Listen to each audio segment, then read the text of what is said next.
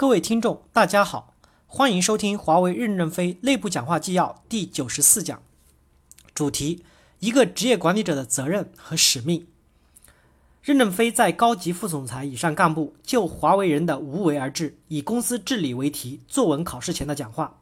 导读部分：两千年春节后上班的第一天，任正非给公司全体高级副总裁来了一个突然袭击——托福式考试，考题就是第九十八期华为人上“无为而治”一文谈治理公司的认识，要求两小时内当场交卷。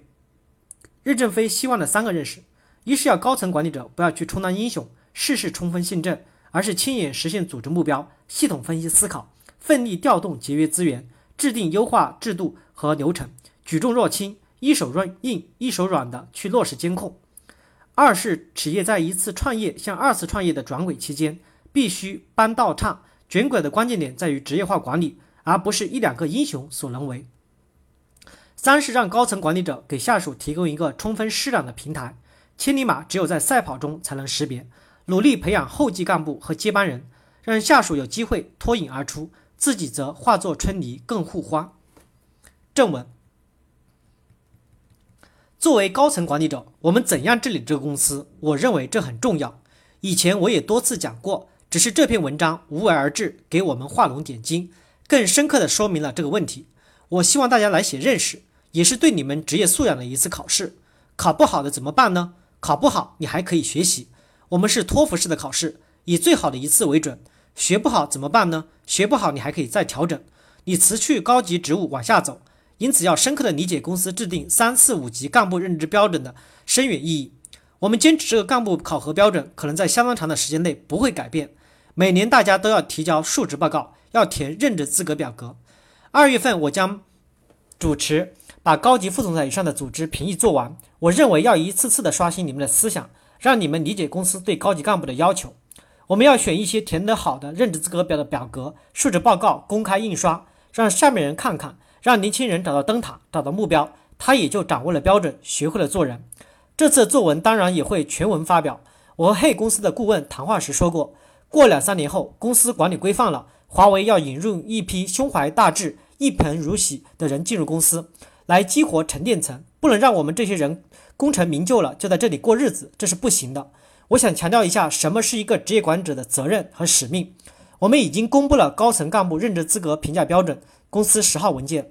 无为而治这篇文章和公司十号文件是相吻合的，和我过去讲的许多要点也是吻合的。所以，我想借这篇文章来测验一下大家对事物的真实认识。第一点，我想强调一下什么是职业管理者的责任与使命。一个职业管理者的社会责任与历史使命，就是为了完成组织目标而奋斗，以组织目标的完成为责任，缩短实现组织目标的时间，节约实现组织目标的资源，就是一个管理者的职业素养与成就。权力不是要要别人来服从您，而是要您告诉他如何干。因此，围绕组织目标的有效实现，个人所处的位置、承担的使命应如何理解？怎样理解公司的组织目标的实现？我在华为的红旗能打多久上讲过。在历次多很多话上都讲过，但大家都听不进去。今天就要考一次，你听不进去也要写。一个职业管理者，他的职业就是实现组织目标，因此实现组织目标不是他的个人成就欲所驱动，而是他的社会责任无时不在的给他压力。这就是无为而治的动机。为了实现组织目标，要有好的素养与行为。我希望大家重视对自己的定位认识，加强个人职业素养的提升。第二点，我想谈一谈。一个担任高层职务的管职业管理者的应有的心态和行为特征。华为曾经是一个英雄创造历史的小公司，正逐渐演变为一个职业化管理的具有一定规模的公司。淡化英雄色彩，特别是淡化领导人、创业者的色彩，是实现职业化的必然之路。只有职业化、流程化，才能提高一个大公司的运作效率，降低管理内耗。第二次创业的一大特点就是职业化管理。职业化管理就使英雄难以在高层生成。公司将在两三年后初步实现 IT 管理端对端的流程化管理，每个职业管理者都在一段流程上规范化的运作。就如一列火车从广州开到北京，有数百人搬了岔道，有数十个司机接力，不能说最后一个驾车到了北京的就是英雄。即使需要一个人去接受鲜花，他也仅仅是一个代表，并不是真正的英雄。我们需要组织创新，组织创新的最大特点在于不是一个个。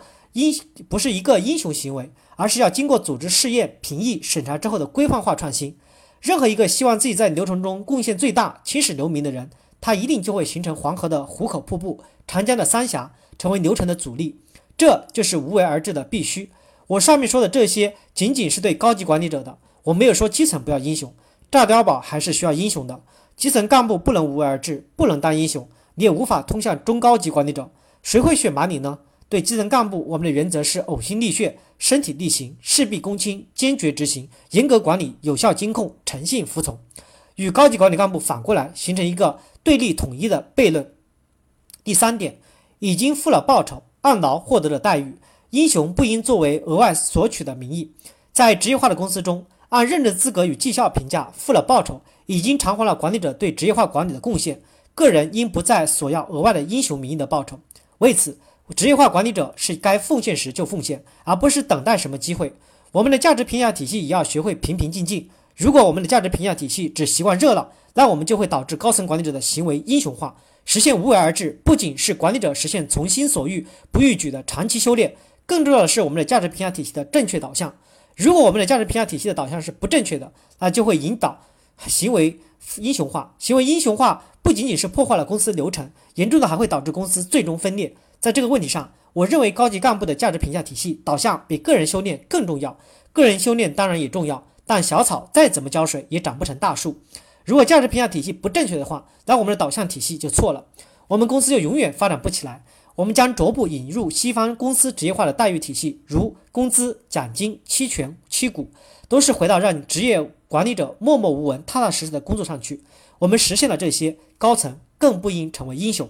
这就是无为而治的基础。感谢大家的收听。